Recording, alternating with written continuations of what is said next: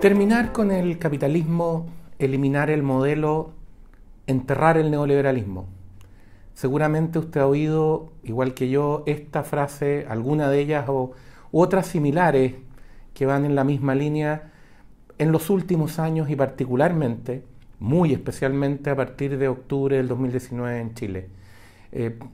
intelectuales, académicos, artistas, líderes políticos e incluso altas autoridades del país han planteado esta frase o han usado frases similares para plantear que de lograrse esta suerte de objetivo, este, esta suerte de meta, eh, casi, casi por arte de magia se solucionarían todos los problemas que aquejan a, a este país y a todas las personas que vivimos aquí y se abriría virtualmente la puerta a una suerte de paraíso en la tierra. De esa manera, esta terminación, eliminación o entierro pasaría a ser la llave para un futuro mejor y virtualmente perfecto. Eh, conversando hace unos días sobre este tema con una persona que se caracteriza por su rigor intelectual, eh, me hacía notar en esta conversación que este tipo de frases tienen al menos dos problemas serios desde el punto de vista argumental. El primero es que ellas suelen transformarse o suelen utilizarse como una suerte de falacia del espantapájaro. Como usted sabe, esa falacia consiste en alterar el argumento que se quiere rebatir de manera a hacerlo más fácil de rebatir. Es decir, no discutir contra lo que se, quiere, lo que se tiene que discutir, sino que discutir contra algo que es más fácil vencer. Eh, usted se habrá dado cuenta, pero cuando se emplea este tipo de argumentos no se da una noción clara de qué es lo que se entiende precisamente por capitalismo, por modelo o por neoliberalismo, sino que más bien se utilizan estas expresiones como una suerte de caja o lugar donde se encierra o reúne, según, todos los males imaginables.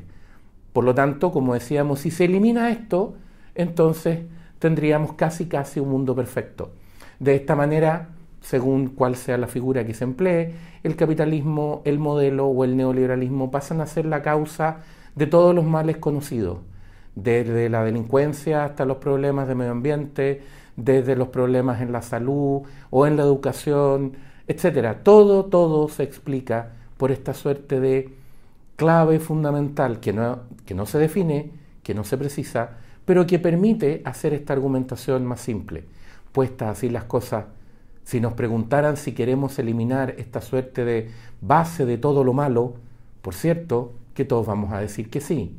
El problema es que no se trata de eso de lo que se está hablando. El segundo defecto o el segundo punto que me planteaba esta persona a partir de, insisto, el rigor intelectual, eh, tenía que ver con esta suerte de eh, idea de que si terminamos, eliminamos o enterramos algo, eh, naturalmente uno diría, bueno, pero ¿qué es lo que queda en su lugar? ¿Qué es lo que tendremos en vez de eso? ¿Qué es lo que lo reemplaza? Y si usted se fija, esa segunda parte, ¿qué es lo que ofrezco en cambio? Es lo que quienes plantean estos argumentos suelen no explicar ni explicitar. Así lo que tenemos es una suerte de comparación entre la reunión o la suma de todos los males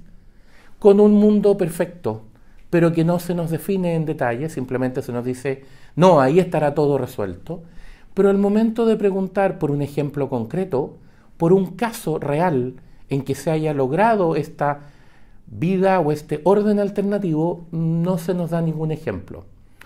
Eh, ahí tiene usted, por ejemplo, casos de posiciones colectivistas, comunitaristas, de ese tipo que siguen diciendo vamos a plantear algo distinto pero cuando se les pregunta bien cuál es el ejemplo concreto, en qué lugar existe ese modelo distinto o alternativo que funcione efectivamente, eh, la respuesta tiende a ser no, es que todavía no se ha podido.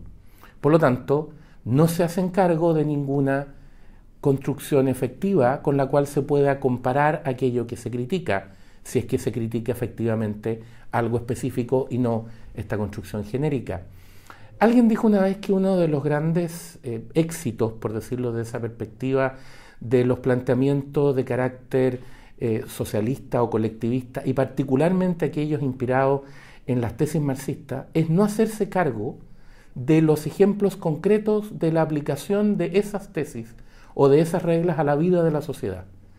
Eh, usted estará de acuerdo conmigo que no se ve prácticamente a los voceros o a quienes asumen la defensa de las tesis marxistas defender, por tanto, como lo que nos ofrecen las realidades de esos experimentos llevados a la práctica. No se nos ve decir, no se los ve, digo, decir que nos ofrecen Cuba, Venezuela o Corea del Norte, tampoco se los ve decir que lo que nos ofrecen son los países de la ex cortina de hierro mientras ella existió, o la antigua Unión Soviética. Vuelven a decirnos que nos ofrecen algo distinto, algo que por cierto no existe, pero de lo cual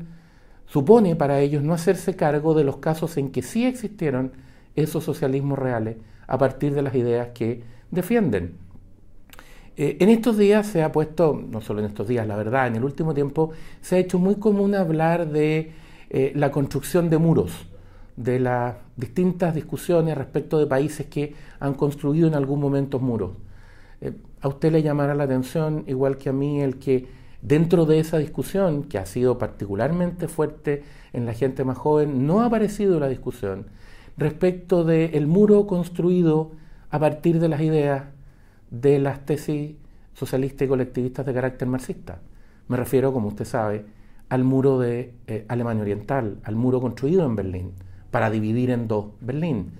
Eh, no se ha hecho, digo, esa discusión, ni se ha pretendido que quienes defienden esas ideas expliquen por qué cuando se aplican en la práctica se ven obligadas a construir un muro con alambres, zanjas y soldados armados y con instrucciones de disparar a matar, para evitar que sus propios ciudadanos corran hacia la alternativa, aunque pueda parecer eh, grave decirlo y, por cierto, sin querer faltar el respeto a todas las personas que fallecieron en esos intentos, impedir, digo, que sus ciudadanos corran hacia el capitalismo, hacia la libertad. Esa discusión, que sería